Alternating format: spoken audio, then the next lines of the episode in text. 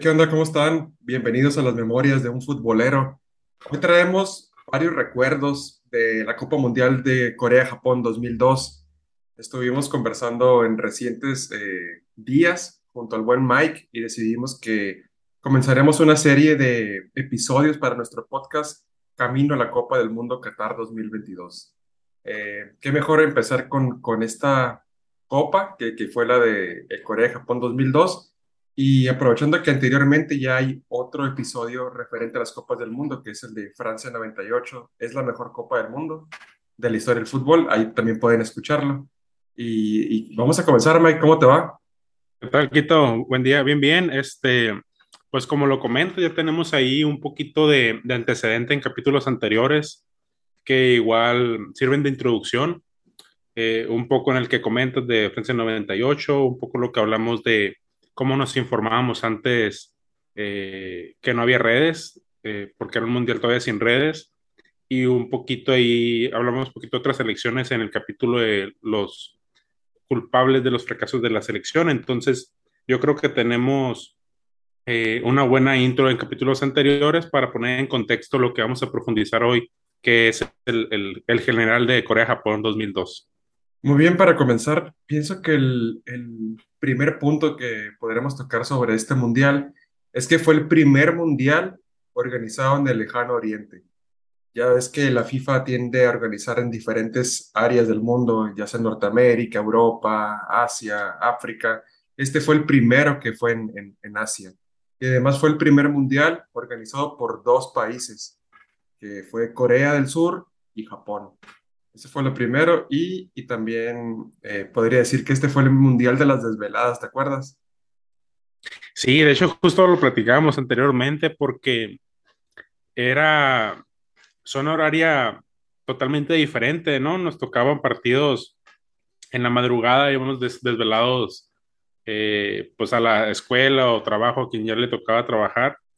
Y fue un mundial diferente y lo platicábamos también, que es como Francia 98 fue un excelente mundial, pero siento como que el 2002 fue como el parteaguas al, al fútbol moderno en, en, mundiales, ¿no? Que hubo sorpresas, este, equipos que no esperábamos que fueran a llegar tan lejos y, y sorpresas en general en equipos africanos, en equipos del Oriente, eh, no los que esperábamos tan fuertes, muchos se quedaron en el camino en primera fase, entonces yo creo que hay un bonito tema para platicar el día de hoy. Sí, así como, como mencionas, hubo sorpresas. Y la primer gran sorpresa que fue en el, la inauguración del Mundial de Corea-Japón 2002 fue el partido entre Francia, la actual campeona del mundo, contra una desconocida Senegal, que también era su primer participación en Copas del Mundo. ¿Y cuál fue el resultado?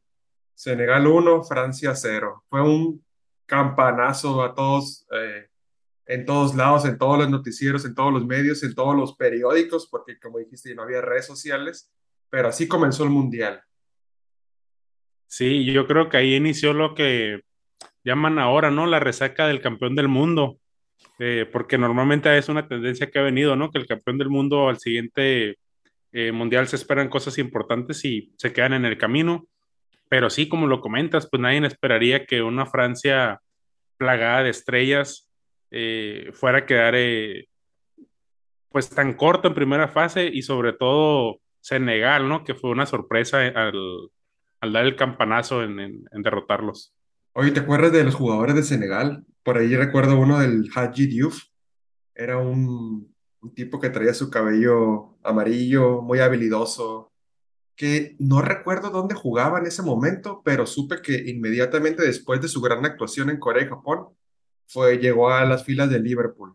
Era el habilidoso, el, el, el, el de calidad, y entre otros, Henry Cámara y otros recuerdos que también no los recuerdo así tan, tan tal cual, pero era un equipo más, vaya, de equipo que de tanto mm.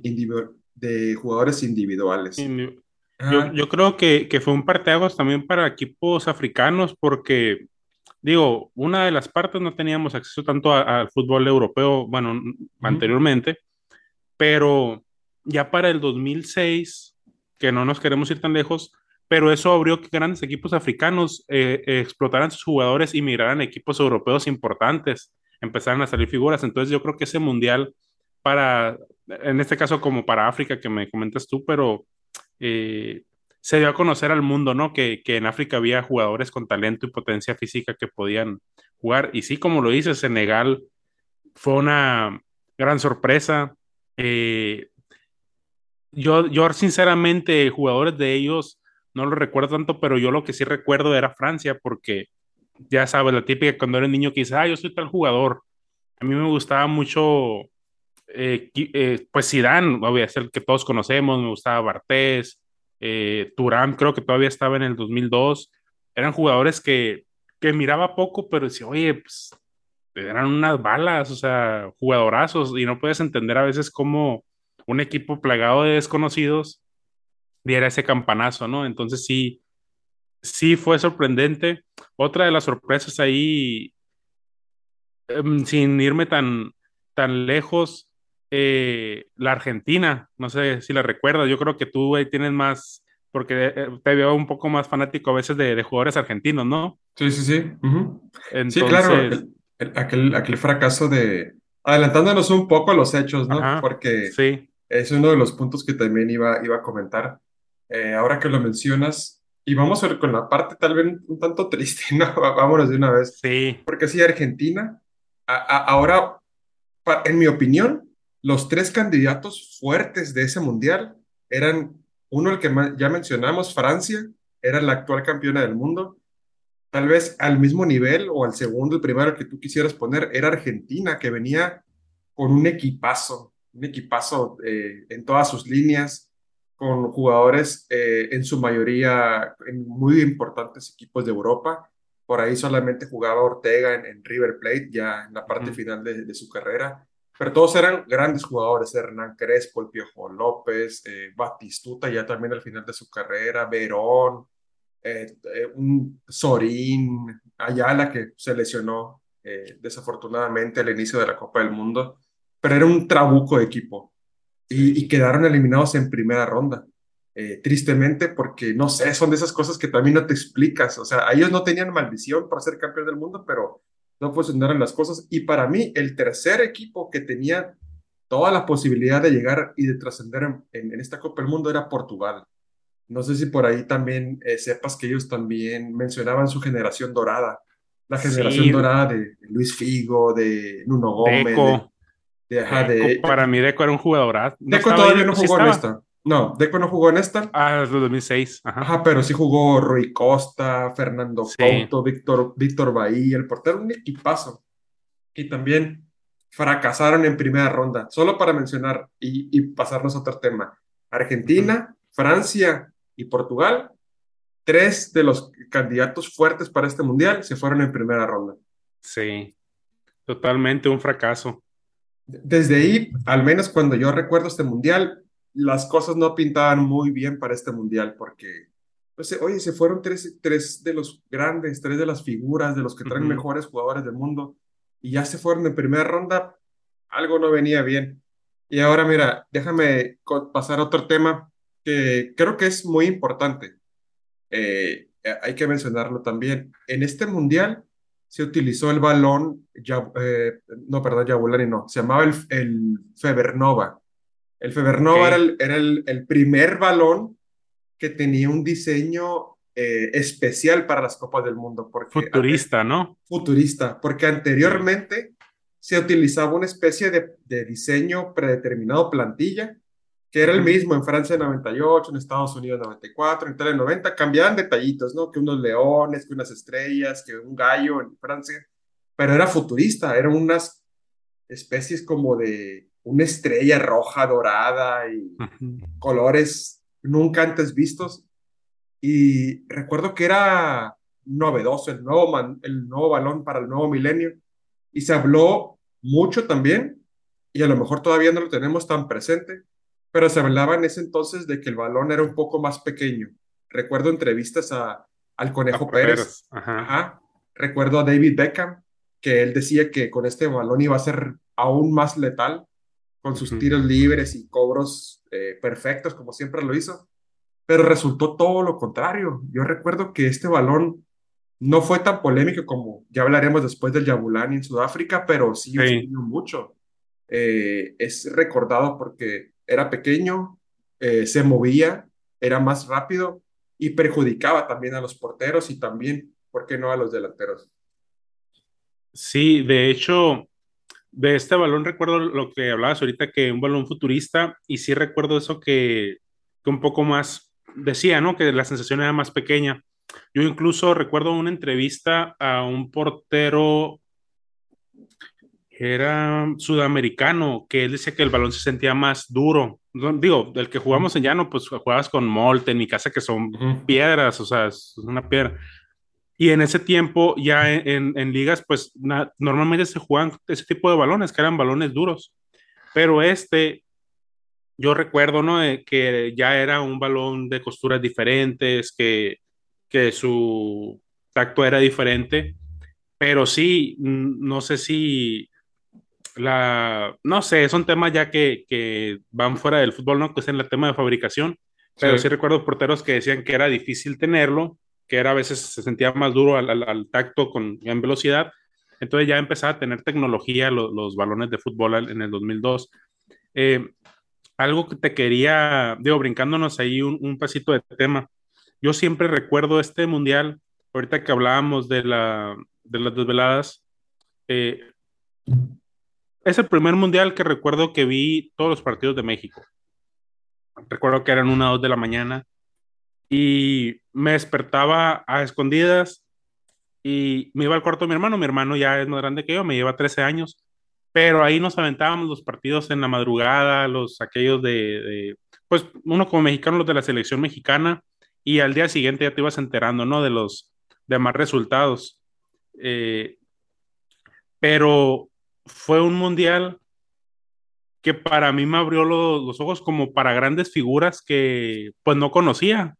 Realmente como a Ronaldo lo conocí en el 2001, siendo que Ronaldo ya tenía un poco hacia atrás. Zidane lo conocí en el 2000 porque no, no teníamos el acceso a ellos, pero ahí el verlos jugar, me acuerdo que fue la primera vez que los vi jugar un partido completo, tanto a Ronaldo, tanto a Rivaldo, eh, la misma selección de Francia, los alemanes, eran nombres que escuchaba y para mí era como que jugadorazos, ¿no? Y el poder verlos jugar era algo increíble. Ahora sí, pues sí. están ahí a la mano, ¿no? Cualquier momento puedes meterte a verlos, pero en aquel momento eso siempre lo tengo bien grabado, el poder ver eh, debutar a esos grandes jugadores. Oye, otra de las cosas que ahorita, a pesar de lo que tú estás mencionando, de todas las grandes figuras que asistieron a este mundial, eh, yo tengo recuerdos como que no fue un mundial, un mundial tan espectacular.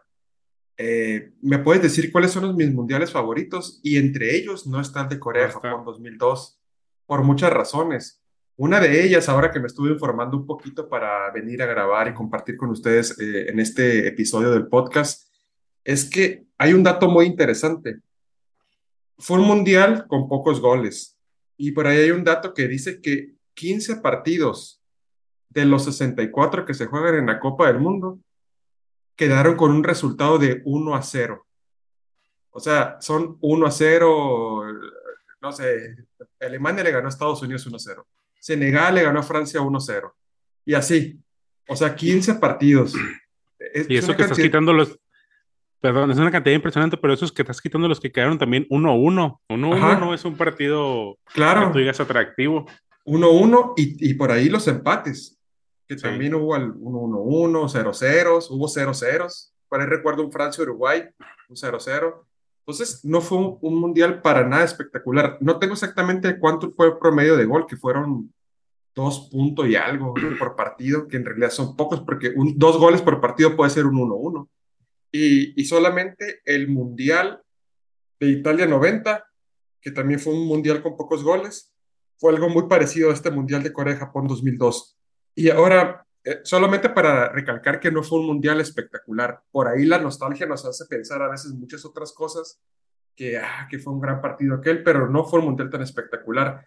Y otra cosa que quiero comentarte, Mike, y seguramente algunos de nuestros escuchas eh, acá en el podcast no se acordarán, pero yo lo voy a llamar, este fue el mundial para los ricos, el mundial para los que tenían dinero. No éramos los de la clase eh, trabajadora o como lo, como lo gustes llamar. Antes tú veías el mundial y lo veías en, en, en Televisa o en TV Azteca, acá en México, no hablando específicamente. Y daban casi todos los partidos o todos los partidos. Este exclusivamente de Corea y Japón 2002, DirecTV, aquella empresa que tenías de señal por satelit- sat- satelital y todo este rollo, tenía los derechos del Mundial de Corea y Japón 2002. Entonces, era muy poco los partidos que podías ver en televisión abierta, solamente los de la selección mexicana. Y yo recuerdo que yo no vi muchos otros más porque no los pasaban por televisión abierta. ujú. Recuerdo haberme desvelado para ver el, el Senegal-Francia, Francia-Senegal, y no lo encontré en ningún lado. Y, y aguanté hasta las 3 de la mañana, o no recuerdo hasta qué hora, porque era como las 11. Hay que, hay que, cabe recalcar también que somos acá de, del norte de, de México, de Baja California, y tenemos un horario diferente al centro de la República. Entonces, para nosotros son dos horas antes que el centro de México, y eran los partidos muy diferidos, a las 11 de la noche, a las dos y media de la mañana y a las 4 de la mañana. Y aún así casi no había partidos. Eh, ¿te acuerdas de eso de, de DirecTV? Sí, mira, es que estaban saliendo las, las cadenas de, de televisión de paga y, y estaban acaparando, digo, el mercado. Obviamente, era una estrategia comercial, porque imagino que los mismos dueños de, canales de televisión abierta, pues tenían algún interés también eh, por ahí. Pero sí recuerdo eso, digo, no, yo en ese tiempo no era tan fan de otros equipos, excepto Francia, Brasil. Francia para mí, toda mi adolescencia, seguí mucho Francia, ¿no? Era como uno de mis equipos favoritos. Pero lo que sí recuerdo, eh, ahorita que dices, bueno, retomando lo que dices que buscaste, es una sensación horrible cuando estás esperando un partido, lo buscas y no lo encuentras, digo, hasta la fecha todavía sucede. No, a lo que iba, ahorita que dices que era un mundial para, para los ricos, también siento que fue un mundial, mm, no sé si decirlo, porque nunca me gusta decir que el fútbol está amañado o que está favorecido para alguien, pero sí recordarás también que fue el, el mundial que quedó tachado como que los árbitros a fuerza querían que Corea y que Japón llegaran a, a instancias Importantes. fuertes. Yo, yo me acuerdo ahí que, y fuera de ello, que estuvo muy manchada por, por eh, fallas arbitrales. Entonces yo pienso que todo eso también influía a veces para marcadores fueran tan justos, porque ahorita se me viene a la mente el de Italia, que tuvo, creo que dos goles anulados, si mal no recuerdo, eh, pues que Hubo, lo dejan, ajá, sí, sí, perdón, el, el de Italia es el más recordado por esto que, por ese tema sí, que mencionas, porque tuvo, lo, ese partido lo dirigió Byron Moreno, un, sí, un, este, un árbitro ecuatoriano. Eh, eh, recientemente vi el, el, el partido, lo he visto muchas veces, es de Italia mm, contra Corea del Sur. Y lo más importante es que le anulan un gol, en, eh, un gol de oro totalmente válido a Italia. Era de Damiano Tomasi. Totalmente sin, sin problema, era gol. No había fuera de lugar, anota gol. Y otra jugada también muy, muy polémica es que a, a Totti, a Francesco Totti, le hacen un penal, le- pero clarísimo. Y lo penal clarísimo. expulsa. Ajá, clarísimo. No le marcan el penal y aún, y por no, y porque no le, no le marcaron el penal, el árbitro lo interpreta como si hubiera tratado de engañar al árbitro, le saca la segunda Simulación. amarilla y lo expulsa. Eh, y así, y así vi una, una vaivén, vaivén, y, y entre muchas otras jugadas polémicas.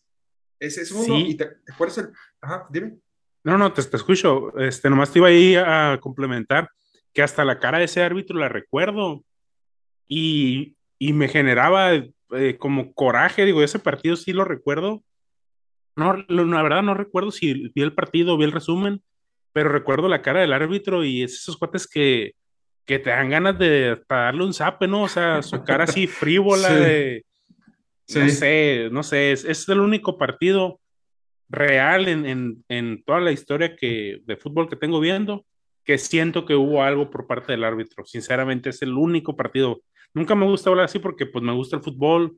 Siento que a lo mejor pueden tacharme de, de ingenuo de que no existe, pero yo creo que no existe. A excepto ese partido es el único que me ha dejado duda ese árbitro.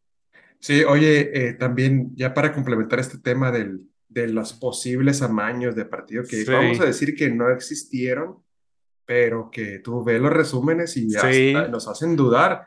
El, el la siguiente ronda del anfitrión Corea, uno de los anfitriones, perdón, fue contra España en los cuartos de final. Ese partido también acuchillaron a España. O sea, sí, también tú ves, los- ves el resumen, también creo que le anularon dos goles válidos y uno muy recordado que era una jugada de Joaquín, ¿te acuerdas de Joaquín eh, Sánchez, el, el jugador este como extremo, lateral, que siempre andaba por, todavía sigue jugando en el Betis, ahora con Guardado, y mete ¿a un centro, sí? todavía sigue jugando, increíblemente, es del juego del 2002 y sigue jugando. Ajá, Ah, bueno, hasta la temporada pasada sigue jugando, no sé si ya se retiró, pero que mete un centro perfecto, llegando a la línea de fondo, y la cabecea, creo que era Morientes, no recuerdo quién, gol, válido, se acababa el partido, ¿no? Salió la pelota por la línea, eh, anulado. Y así, jugada tras jugada. Ese lo, lo dirigió un egipcio, no recuerdo su nombre, pero ya no era Byron Moreno, era otro, otro árbitro, y, y le, le dabas más vida a Corea, porque también llegó a, la- a los penales, y, al igual que, ah, no, Italia no, Italia lo ganó en el, en- con un gol de oro de cabeza.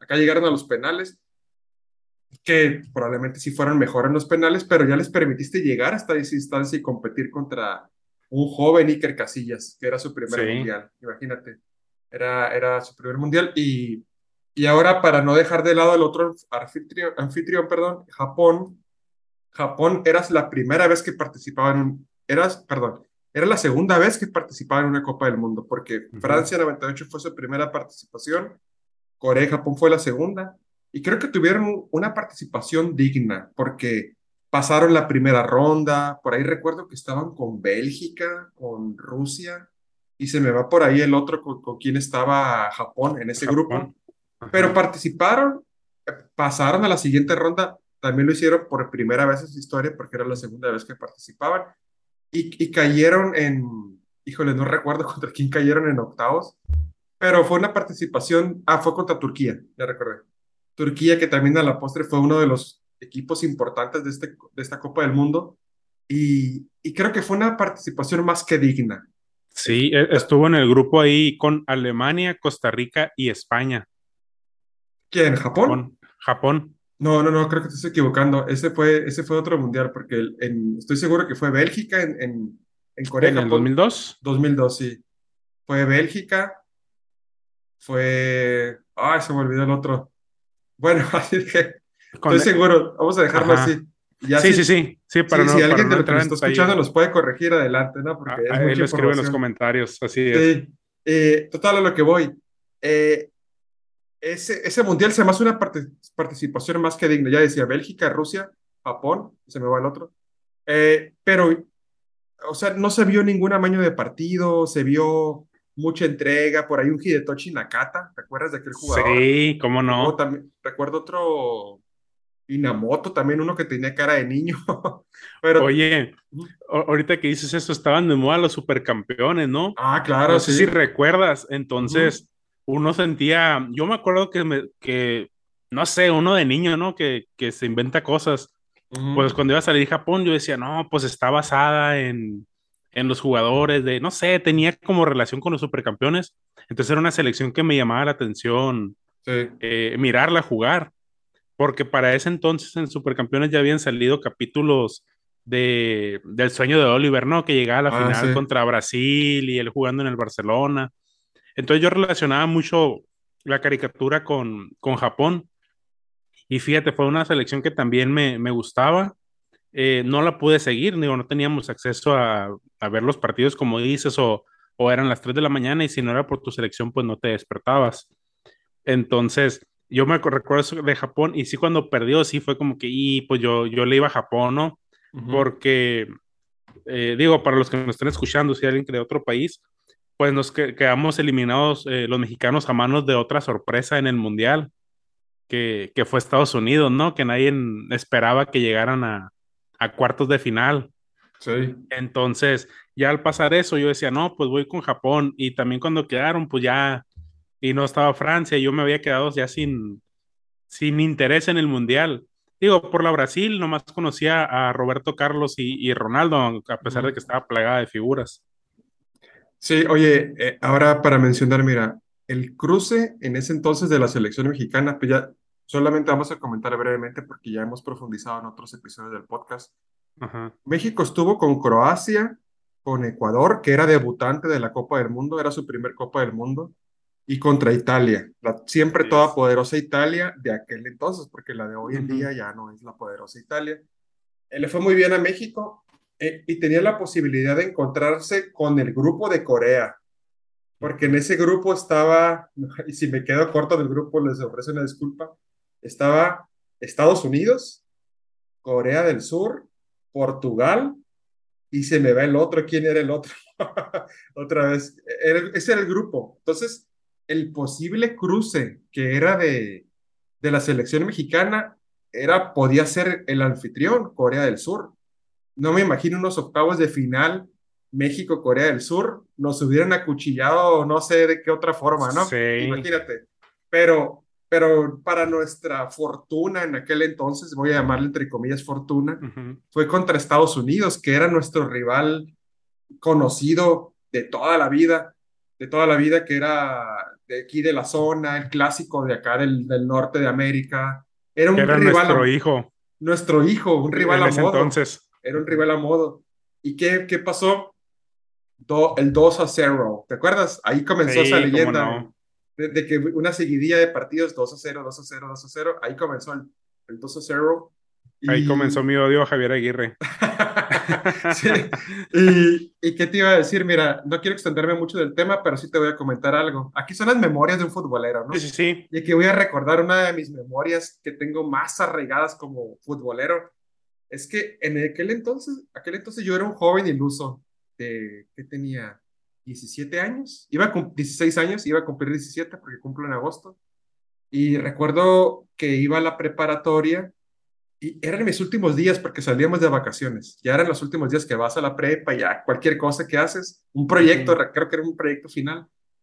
Y, y recuerdo ese, ese día con tanto, con tanta, no sé, lucidez, lo recuerdo también, porque iba deprimido, así iba triste. Decía, ¿por qué perdió México contra Estados Unidos? Sentía vergüenza. No había ningún americano, ningún estadounidense en la prepa, pero sentía eso como que, ¿por qué perdieron? Si era la oportunidad de llegar a lejos, si era la oportunidad de trascender, habían jugado muy bien la primera ronda y lo sentía así. Y no se me olvida, casi te puedo decir, a nivel de selección mexicana, yo pienso que ese día y el día que perdieron contra Holanda en el 2014 son los días que me marcaron así, ¡pum! un golpe, un, un, un zape, un, ¿cómo se dice? Un zape, pero fuerte, así como que no puede ser, sentí una tristeza enorme. Es que el 2002 fue una vergüenza nacional.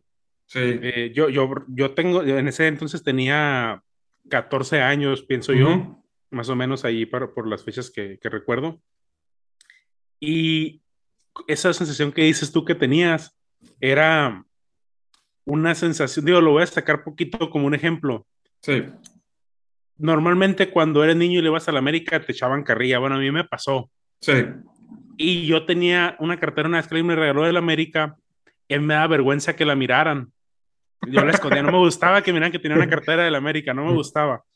Entonces, yo, yo muchas veces empato eso con lo que sentí esa vez, porque era una vergüenza nacional que a pesar de que no había ningún americano, como dices tú, o sea, no teníamos relación con alguno, pero sí era una vergüenza de que, oye, este, ¿cómo perder con alguien que tienes de hijo aquí en la zona? O sea, yo me acordaba partidos que México, en ese entonces, ¿no? La, la superioridad de México sí estaba muy marcada todavía.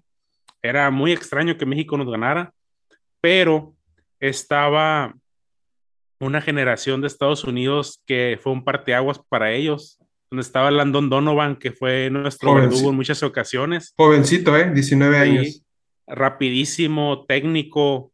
Era un, un, en ese entonces un fuera de lugar para Estados Unidos. Hoy en día producen muchos jugadores de, con esa calidad y, y técnica que tenía, que tiene, bueno, tenía, ya, ya no juega, pero en aquel entonces eran jugadores troncos que, que no eran habilidosos eh, tácticamente, no tenían drible, y él fue un, un jugador parteaguas que revolucionó en, en, en, gran medida esa selección, pienso que fue debido al, al juego que tuvo en, en, media cancha, ¿no? Sí. Oye, Mike, eh, otro de los temas polémicos de ese mundial.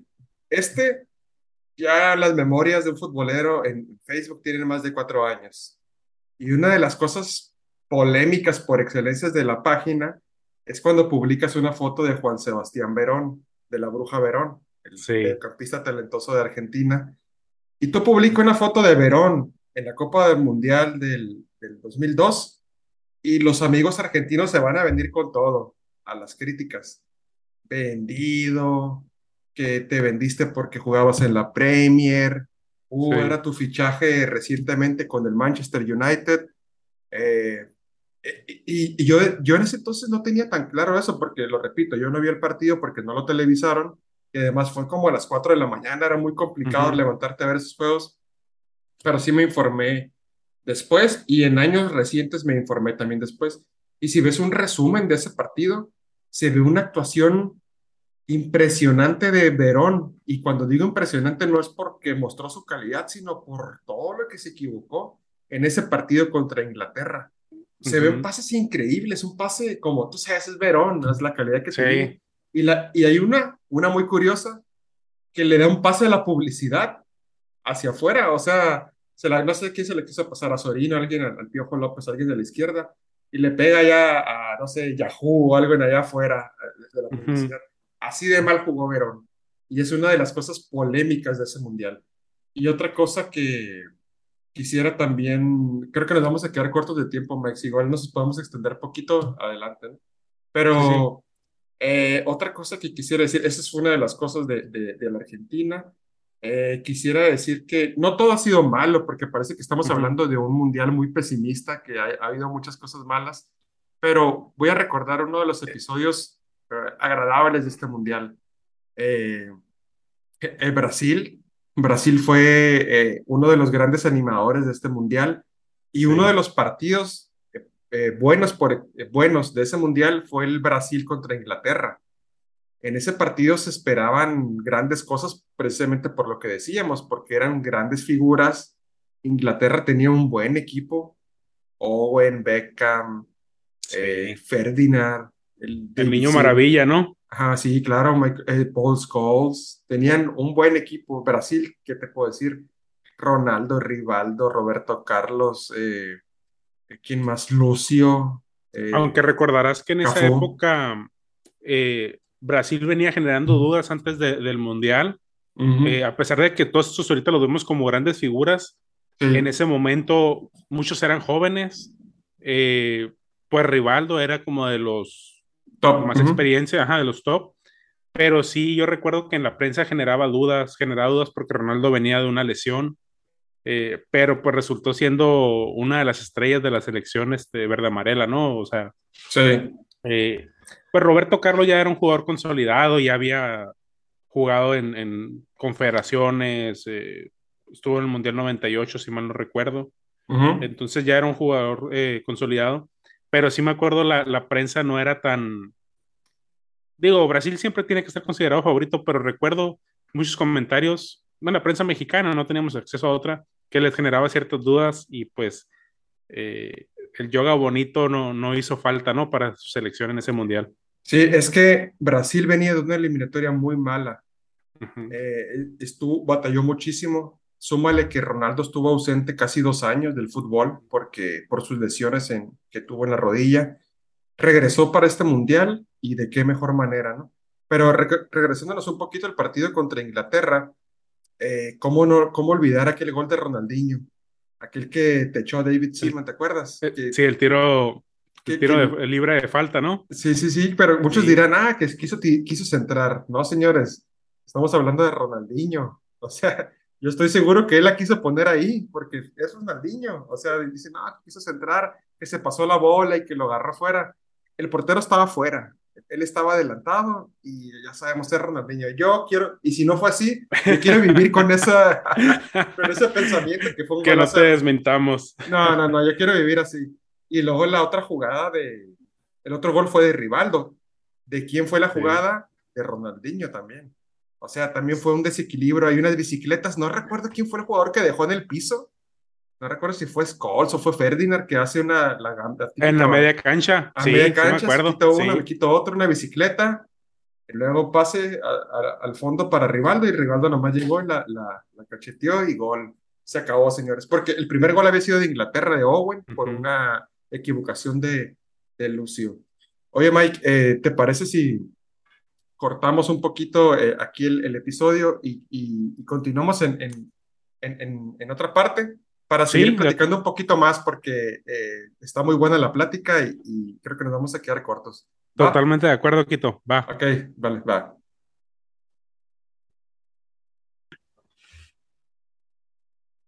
Oye, Mike, ya volvemos después de esta pausa, no publicitaria, porque Sí, espero que algún día sí sea así, ¿no? Pero, oye, estábamos hablando del del Brasil contra Inglaterra, ¿no? sí, Y hay, hay que mencionar algo, te decía que, pues, que fue de los mejores partidos de, de este mundial. No recuerdo muchos otros partidos con ese nivel eh, en cuestión de figuras, en cuestión de, de buen desempeño, porque como te dije al inicio del episodio, fue un mundial con pocos goles, pocas sí. emociones. Por ahí, si me escucha un brasileño, pues va a decir, estás loco, ¿qué estás diciendo? Fue un- el mejor mundial de todos, pues obviamente ya sabemos por qué, ¿no? Sí, Pero eh, ah, creo que eh, ot- otra de las cosas importantes que, que debemos de mencionar, y esta es un- una nota muy personal, es que cuando en un mundial puedes ver los semifinalistas, esos cuatro semifinalistas, y a ese punto tú te das cuenta cómo fue el mundial, porque específicamente hablando del mundial este de Corea y Japón 2002, ¿quiénes fueron los semifinalistas? Fueron Brasil, fueron eh, eh, Alemania. Alemania, Alemania, Turquía Turquía y Corea, y Corea. y Corea del Sur. Óyeme, lo entendería de Alemania y de Brasil, pero ¿qué- ¿cómo que Corea y cómo que eh, Turquía? Algo no está bien, ¿no?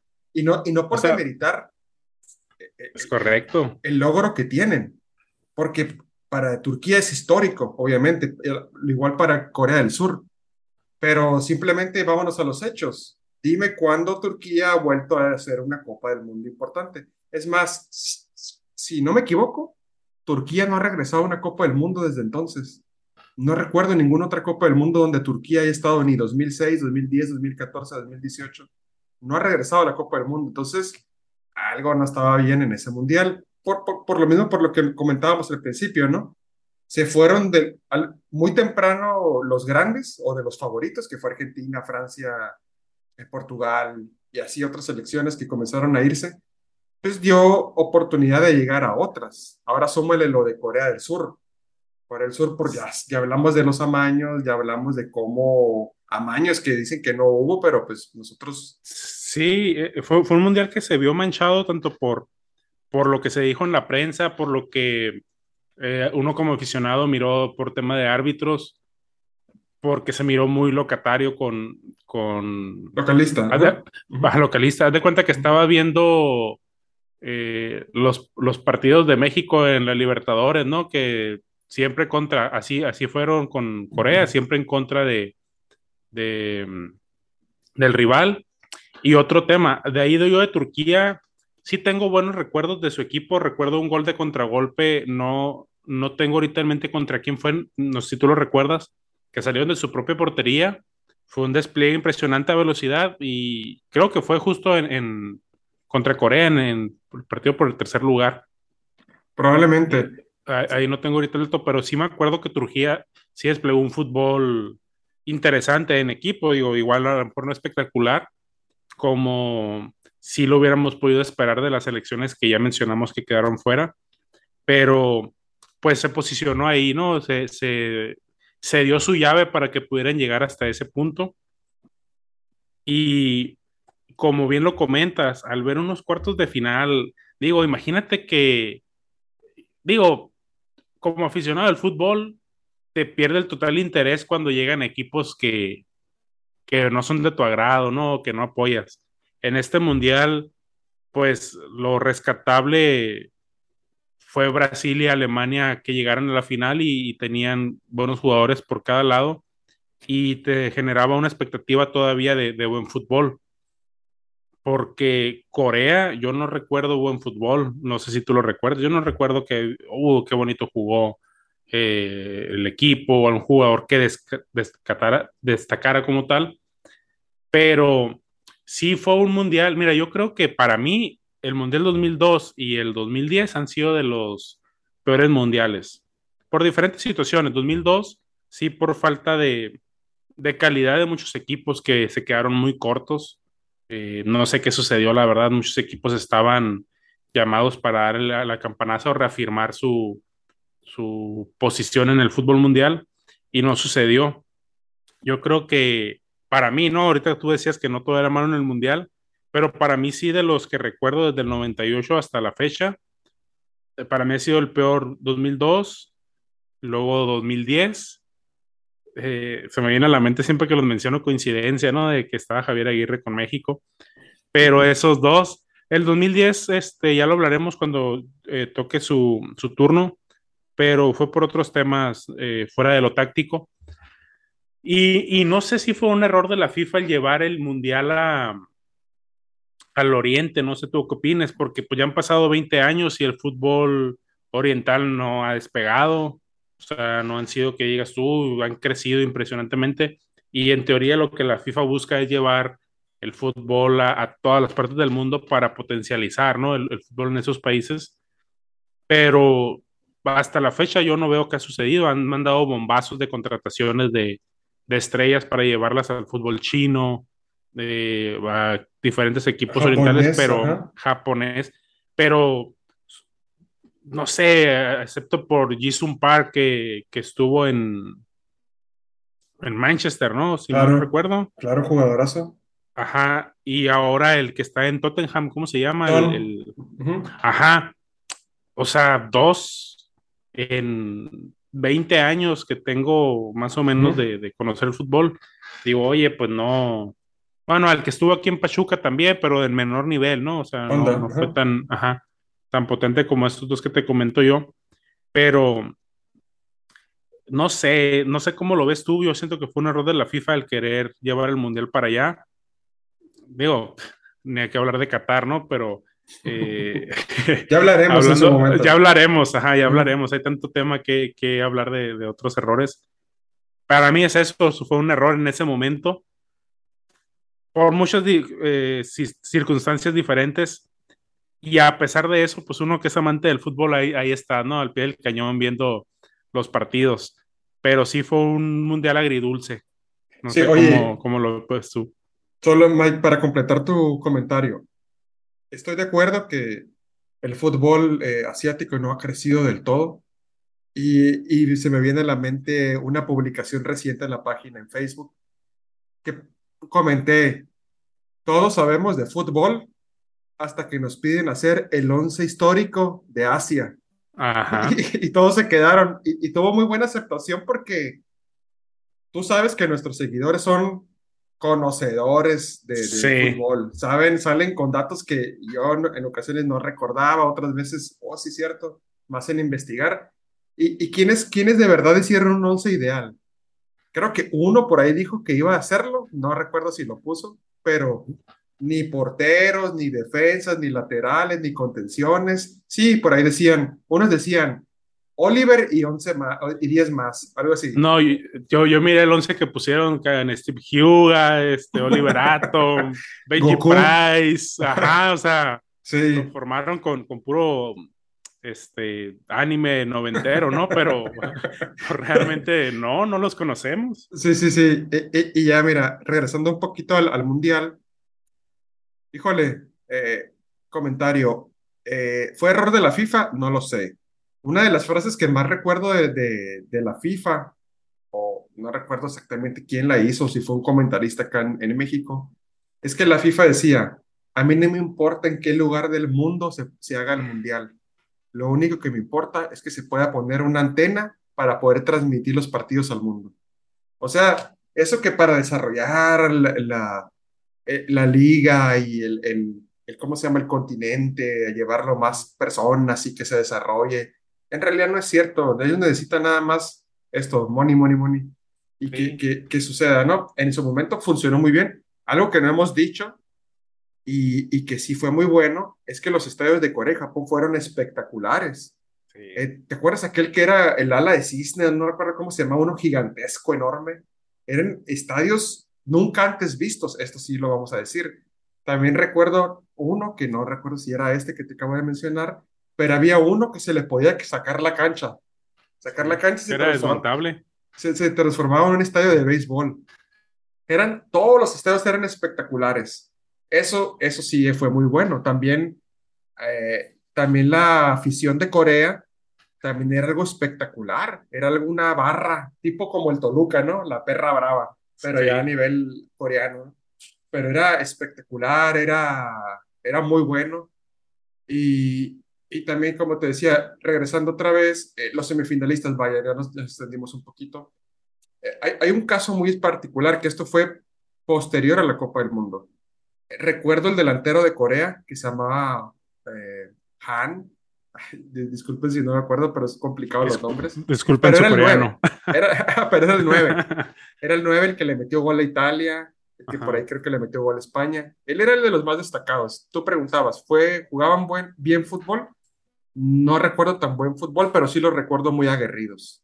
Muy, muy aguerridos sí era bueno eh, a su estilo, porque ellos técnicamente no son buenos, pero complementándolo con los árbitros, pues llegaron a semifinales. Y lo que comentaba de este 9 de Corea, posterior al Mundial de Corea, él jugaba para el Perú ya italiano eh, eh, durante ese Mundial. Y recuerdo un, una, un suceso muy particular que de regreso al Perugia lo despidieron del equipo. ¿Por qué? Porque terminó afectando a la selección italiana. Sí. O sea, fue un caso muy sonado. No sé si no le renovaron el contrato o lo rescindieron o algo, pero. Lo rescindieron. Lo, limpiaron. O sea, imagínate el impacto que tuvo. Y luego el otro semifinalista, Turquía. Turquía fue otro de los semifinalistas que hay un dato muy importante, que eh, en el partido por el tercer lugar, que fue Turquía contra Corea, sucedió uno de los momentos históricos de la Copa del Mundo el delantero turco, Hakan Sukur, ese sí lo recuerdo, que jugaba en Galatasaray, que jugó en Inter de Milán, y lo recuerdo con su selección, metió el gol más rápido en las Copas del Mundo, a los 11 segundos. O sea, eh, pitó el árbitro y uno, dos, tres, hasta el 11, gol. Él metió, ese tiene ese récord y lo veo muy difícil que alguien lo vaya a romper. Son de las cosas eh, interesantes de ese mundial y que a la postre Corea, perdón, Turquía se quedó con ese tercer lugar. Ahora, Mike, eh, eh, no hemos mencionado lo más importante, ¿no? Ya nos vamos al, final de la Copa del Mundo. ¿Quiénes fueron los, los dos que llegaron a la final? Pues Brasil, Alemania. Yo ahí, este, es un partido que sí, ese sí generó expectativa, sí, sí atrajo los, los ojos de, de todos, por lo que ya estábamos comentando. Era una, pues Alemania, tú sabes lo que, lo que es, ya, ya campeona del mundo, al igual que Brasil. Pero la Brasil de Ronaldinho, de Ronaldo y de Rivaldo que se habían complementado en esa en ese mundial, pero un juego también muy, muy bueno que, pues vaya, demolió la, la muralla alemana, ¿no? Que tenían en ese partido. Sí, sí, acá eh, algo de lo más destacado, y es una de mis memorias favoritas en estos más de 20 años que he visto fútbol, yo lo llamaría el renacer de Ronaldo, porque Ronaldo Nazario de Lima se llama, el fenómeno, para no equivocarnos, eh, eh, es, uno de esos momentos que valoro mucho y, aprecio mucho y, me, motiva mucho porque estuvo a punto del retiro. Tuvo dos lesiones gravísimas de rodilla, todos conocemos la clásica, ¿no? Ya me chingué la rodilla Ronaldo también lo vivió, pero él estuvo a punto de retirarse a una edad muy temprana. Ronaldo llegó a los 26 años a este mundial. Imagínate, a los 26 años eh, y ya teniendo dos problemas importantes de rodilla, quedar casi fuera un año, un año y medio fuera de las canchas y llegar a punto a este mundial, porque recuerdo que en aquel entonces el entrenador era Scolari de Brasil y a Ronaldo lo esperó hasta el último momento. Porque no tuvo participación en las eliminatorias rumbo a, a Corea y Japón. Tal vez al inicio de la eliminatoria sí, pero la parte final, Brasil no la pasó bien. Por ahí anduvo jugando incluso Romario, ya muy veterano, anduvo con Brasil porque no funcionaban las cosas bien en el ataque de Brasil.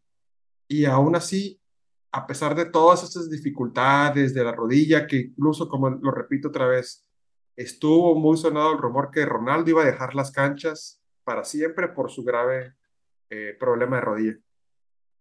Es que de hecho esa lesión, hasta antes de, de Ronaldo, era una lesión que te retiraba. Fue la primera este, lesión que tuvo cirugía y que pudo regresar a jugar un fútbol. Fue el primer futbolista que con esa lesión pudo retomar. Eh, ¿Por qué? Porque también era, como lo hablábamos, fue, fue un parteaguas en, en el mundo, no solamente en el fútbol, sino también en la tecnología y en la parte médica que pudo recuperar a la rodilla del futbolista. Y hace poco lo, lo escuchábamos, ¿no? Él siempre sufrió de rodillas, incluso eh, posterior a este mundial hubo algún partido que entró el minuto uno, volvió a lesionarse pero eso habla también de que, como dices tú, a los 26 años, después de esa lesión, le dio para dar un mundial espectacular, que fue su mundial, eh, marcó los dos goles de la final y le dio a, a Brasil el campeonato. Su carrera fue corta debido a esto, pero como tú bien dices, se fue el renacer del futbolista, porque le alcanzó para eso y posterior al mundial todavía un poquito más, ¿no? Darle ahí algunas alegrías a, a la afición madrileña eh, también, pero sí, sin, sin lugar a dudas, eh, el tener a Ronaldo en la cancha fue un plus para Brasil en ese partido de la final. Y también, eh, complementando tu comentario, también Ronaldo fue el campeón goleador de este mundial. O sea, no solo fue el que metió los goles, sino que metió ocho goles en el mundial. Ocho goles en siete partidos. O sea, por ahí andaba un una estadística, recuerdo un cuento de Kike Wolf, aquel comentarista de ESPN, que decía que él desde que comenzó ya pintaba ser para, para ser un histórico, ¿no? Porque en muchos de los equipos donde él pasó, tenía un promedio casi de un gol por partido. O sea, era algo, un fenómeno, por eso se llama, o por eso lo llaman el fenómeno. Acá en el Mundial no fue la excepción. Incluso tuvo, el, su promedio es más de un gol por partido, porque metió ocho goles en, siete partidos. Y eso habla de hecho, su, su, historia en, mundiales son, perdón, su historial en mundiales es 15 goles en 19 partidos mundialistas que él disputó, o sea, casi, casi un gol por partido y en este lo superó incluso. Es, algo impresionante y por, por un lapso muy corto fue el máximo goleador en Copas del Mundo hasta que llegó Miroslav Klose, que ya lo comentaremos en otro episodio de, de nuestro podcast. Pero me motiva mucho platicar esto. Cuando alguien me pregunta quién es Ronaldo Nazario, eh, pues tengo que mencionar esto, porque fue espectacular su mundial, no se sabía si iba a llegar, eh, y tú lo ves cuando ganó la Copa del Mundo y todo esto, pues, eh, pues fue muy emotivo. Este, este partido, a diferencia de los otros que te mencionaba, este sí desperté a las 4 de la mañana y lo vi porque este sí no me lo perdía de ninguna forma a las 4, y, lo repito, acá donde vivimos era a las 4 de la mañana, porque pienso, no, cierto, no fue a las 4, fue a las 6 fue a las 7, aquí en Baja California fue a las 4. Y otro dato interesante es que comentamos de nuevo que la final fue entre Alemania y Brasil, pero hay un dato muy curioso, que tú sabes que Alemania y Brasil son dos, dos de las selecciones más ganadoras en la historia de, la, de las Copas del Mundo. Para ese entonces Alemania tenía tres mundiales, Brasil tenía cuatro mundiales ganados para ese entonces. Era cuatro campeonatos y Brasil, perdón, y Alemania tenía tres. Pero hubo un dato que me sorprendió muchísimo. A pesar de que son los más ganadores, jamás se habían enfrentado en Copas del Mundo. Eh, la final, de... Ah, en Copa del Mundo en general. Ajá, de Brasil. La, la final de Brasil-Alemania fue la primera vez que se enfrentaban en Copas del Mundo. O sea, fue un dato que me puse a pensar, dije, pues sí es cierto, nunca se habían enfrentado. Y pues, ¿cuál fue la, eh, ¿cómo se dice? Eh, ¿qué, ¿qué, mejor partido, ¿no? Para enfrentarse a una Copa del Mundo que la final. Y aquel partido, lo recuerdo, Alemania estuvo, tuvo sus oportunidades. hay que mencionar que también se quedó sin un jugador muy importante de Alemania, que fue eh, Michael Ballack. Ballack. Ajá, porque creo que lo amonestaron y se le acumularon tarjetas o una razón, una, una por acumulación, ajá, acumulación de tarjetas amarillas. Una situación así, pero se quedó sin jugar la final. Y, y también hay que, no le hemos mencionado porque a, veces el podcast no nos alcanza, ¿no? Pero la gran figura de Alemania en ese mundial fue Oliver Kahn, su portero. que a pesar de que en esa Sí. final se equivocó en una de esas jugadas que soltó la pelota y que llegó Ronaldo y no la desaprovechó en el primer gol, pues Oliver Kahn fue su figura. Tanto así que la FIFA tiende a hacer algo así como un premio de consolación. El, dan un balón de oro, el balón de oro es específicamente de la Copa del Mundo, no el balón de oro de, de, de France Football. Nombró el mejor jugador de la Copa del Mundo a Oliver Kahn eh, para este mundial. Incluso, no sé, yo me pongo a pensar, ¿cómo puedes nombrar al mejor jugador Oliver Kahn cuando Ronaldo fue campeón del mundo y metió ocho goles, ¿no? Incluso Sí. Rivaldo tuvo un mundial majestuoso porque también participó y metió muchos goles y Oye, pero ¿tú crees que siendo campeón del mundo le va a importar a quién le den el premio? Digo yo, a ellos ya, claro, no le ya importa. no les importa. Oye, Ol- Oliver Kahn, ahorita que lo mencionas, pues muy buen portero, pero desde ese entonces ya parecía un señor, ¿no? Parecía alguien de edad ya muy, muy adulta, pero Sí. por la misma complexión de los alemanes, a la fecha, Sí. eh, el portero del Bayern, eh, ¿cómo se llama? Manuel Neuer. Ajá, eh, son porteros así que los ves y parecen señores, no sé, 40, Grandes. 50 años. Ajá, pero son eh, jugadores impresionantes ahí en, en la portería alemana que siempre lo ha caracterizado, ¿no? Desde, desde este portero que, que mencionamos. Sí, así es, Mike. Por ahora, creo que no tengo ninguna otra memoria respecto a este mundial. Seguramente alguien va a decir, hey, no mencionaste a mi selección, que tuvo un gran mundial. Por ahí recuerdo Eslovenia, que también fue su primer mundial. Por ahí recuerdo también que otra selección. Híjole, mm, ya mencionamos Ecuador, Croacia, que también ya no fue la Croacia de, de, de- eh, eh, ah, también Suecia, Suecia que le ganó a aquella Argen- Argentina que lo eliminó con un golazo de tiro libre. Y también un, un joven, muy joven Zlatan, fue su primer mundial. Híjole, ¿qué otras cosas me, re- me recuerda esta Copa del Mundo? Tendría que ponerme a ver más documentales, no, pero Sí, eh, lo que pasa que pues ya son 20 años. Yo así creo es. que, que recordar lo que pasó hace 20 años es complicado para todos, igual hasta el, el que nos está escuchando, sin recurrir a, a algún video o alguna nota. Pero pues igual los invitamos a que nos sigan escuchando. Ya vendrá lo del Mundial 2006, que, que a lo mejor vamos a tener un poco más fresco, posterior a, a profundizar 2010 y, y, así hasta llegar al que, al que estamos próximos a tener en Qatar. Pero eh, yo creo que es imposible no dejar fuera alguna selección o algún comentario que, que sucedió en ese Mundial 2002, pero eh, los invitamos a que nos sigan escuchando, este, Quito, para que ahí nos comenten en, en la página eh, sus, sus memorias también. Y vienen buenos comentarios para el próximo Mundial. Así es. Al, Muy me bien. refiero al 2006, no al de Qatar. Sí, muy bien. Mike, eh, muchísimas gracias por eh, eh, todos tus buenos comentarios. Eh, a todos los que nos escuchan, también les agradecemos muchísimo. Este podcast, como lo he dicho anteriormente, todavía está en pañales porque está muy nuevo. Apenas es este año que comenzamos con este proyecto del podcast, pero he visto las estadísticas y va creciendo de a poco, ¿eh? Ya se va viendo que va creciendo. Parece que estos son de los temas que son de sus favoritos, las Copas del Mundo, y, muy relacionado a esta historia. Y que por favor nos, si llegaron hasta este punto del podcast y les gustó, se los agradecería muchísimo que lo compartieran con sus amigos, que lo publiquen en sus redes sociales, que se lo compartan a ese amigo que tú sabes que le gusta y le apasiona el fútbol. Eso nos ayudaría muchísimo. Entonces, Mike, muchísimas gracias y nos estamos escuchando el próximo episodio. No, gracias a ti, Quito. Que estés bien. Saludos a todos. Hasta luego. Gracias.